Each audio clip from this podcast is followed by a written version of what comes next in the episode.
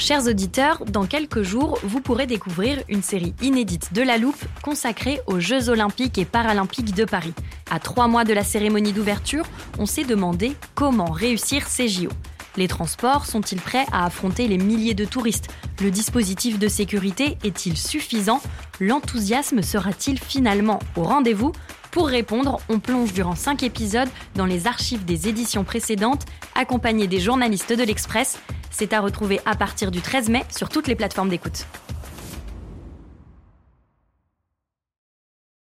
Small details are big surfaces. Tight corners are odd shapes. Flat, rounded, textured, or tall. Whatever your next project, there's a spray paint pattern that's just right.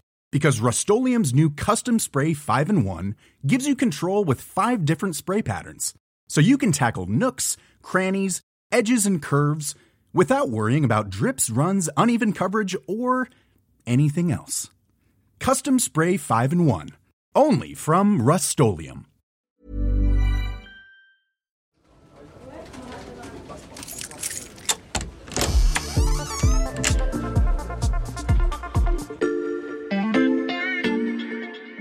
Salut, c'est Charlotte Baris. Bienvenue dans l'armoire de la loupe. Cette semaine, vous allez tout comprendre sur les agences de notation, une agence de notation financière, l'agence de notation Standard Poor's, l'agence de notation Fitch, l'agence Moody's, l'agence de notation, l'agence de notation, les agences de notation, une agence de notation.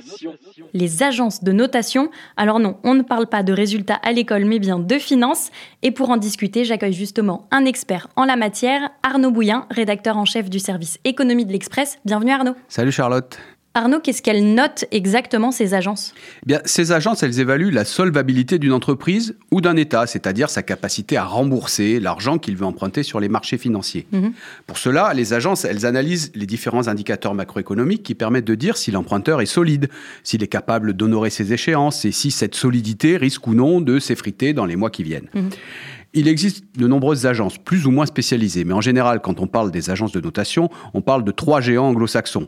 S&P Global, anciennement Standard Poor's, Moody's et Fitch, qui est la plus petite des trois tout de suite, moi, je vois un parallèle avec les cabinets d'audit dont on entend souvent parler. Quelle est la différence entre les deux?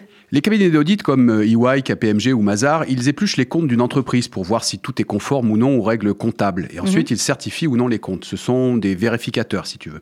Les agences de notation, elles, elles vont plus loin que la seule analyse des chiffres. Elles peuvent émettre un jugement sur la stratégie d'une entreprise ou d'un gouvernement. C'est pour ça que leurs rapports et leurs notations sont scrutés avec beaucoup d'attention. Tu aurais un exemple de jugement qu'elles peuvent émettre?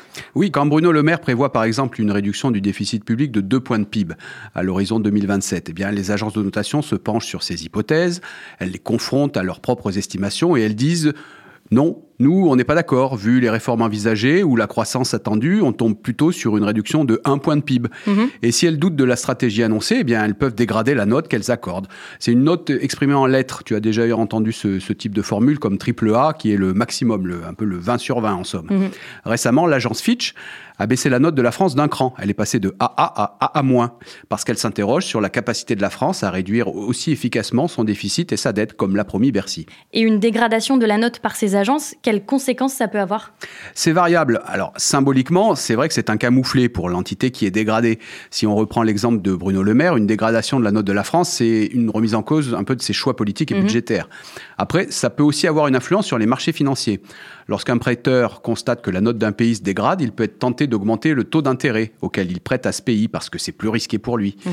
Mais attention, c'est pas mécanique. Il y a plein d'autres facteurs qui entrent aussi en compte dans la réflexion du prêteur. Est-ce que le pays est stable politiquement? Est-ce qu'il arrive facilement à collecter les impôts Est-ce qu'il a par le passé toujours remboursé ses créanciers mhm. Depuis le 28 avril et la dégradation de l'agence Fitch, la France n'a pas été sanctionnée par les marchés financiers et elle continue d'emprunter au même taux qu'avant. Mais ça, évidemment, c'est pas forcément figé dans le temps. Justement, Arnaud, comment réagissent les gouvernements et les entreprises qui voient leurs notes dégradées? Alors, comme tu peux t'en douter, ça ne leur fait pas plaisir. Mhm. Ils disent souvent que les agences sont trop pessimistes ou qu'elles se trompent dans l'appréciation de tel ou tel indicateur. Ce qui est sûr, c'est qu'elles ne sont pas infaillibles. En décembre 2001, le géant américain de l'énergie Enron a fait faillite alors qu'il était noté AAA. Même chose pour la banque Lehman Brothers en 2008. Mhm. Et pendant la crise de la dette grecque en 2010-2011, on a accusé les agences de jouer les pompiers pyromanes. Depuis, elles ont revu leur méthode de travail, tout en rappelant que leurs notes ne sont qu'une opinion. Elles s'abritent d'ailleurs derrière le premier amendement de la Constitution américaine qui consacre la liberté d'expression. Avec toutes ces critiques, est-ce que des États ont essayé de les interdire, ces agences? Pas vraiment. Déjà parce qu'elles sont quand même utiles. Elles fournissent des analyses indépendantes. Et aussi parce que ce sont des entreprises privées. Donc tu peux tenter de réguler leur action, les obliger à être transparentes sur leur méthodologie, mais ça reste limité. Tu ne peux pas vraiment les interdire ou les diriger. La seule question qui se pose en fait, c'est quelle importance les marchés financiers décident ou non de leur accorder à un moment donné. Des agences de notation utiles mais parfois gênantes pour les emprunteurs. Merci Arnaud, à bientôt. Salut Charlotte. Voilà, je peux refermer l'armoire. Maintenant, vous êtes capable d'expliquer ce que sont les agences de notation. Et si vous voulez en savoir plus, on vous a préparé une liste d'épisodes de La Loupe et d'articles de l'Express qui traitent du sujet. Les liens sont à retrouver dans le descriptif de ce podcast. Bon week-end, profitez-en pour rattraper les épisodes que vous auriez manqués. Je vous dis à lundi pour passer un nouveau sujet à La Loupe.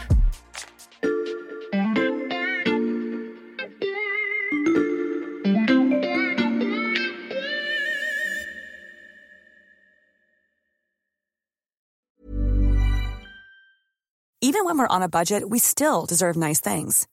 Quince is a place to scoop up stunning high-end goods for 50 to 80% less than similar brands.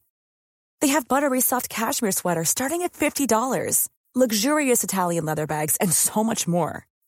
Plus, Quince only works with factories that use safe, ethical, and responsible manufacturing. Get the high-end goods you'll love without the high price tag with Quince. Go to quince.com slash style for free shipping and 365-day returns.